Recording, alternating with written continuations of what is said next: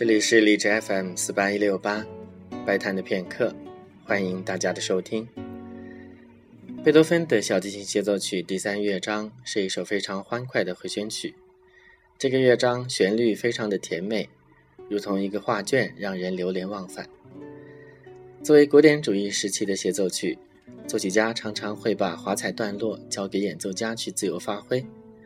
而为贝多芬的小提琴协奏曲写过华彩的名单上，都是一些在小提琴的历史上非常闪耀的名字。比如在这份名单上有廖波德·奥尔、卡尔·弗兰什、圣桑、约阿希姆、威尔当、胡拜伊、米莎·埃尔曼以及克莱斯勒等等。其中克莱斯勒所写的版本是采用最多的一个版本，而且不只是小提琴家，钢琴家布索尼也写过一个华彩。下面就请大家一起来听今天的音乐——贝多芬小提琴协奏曲的第三乐章。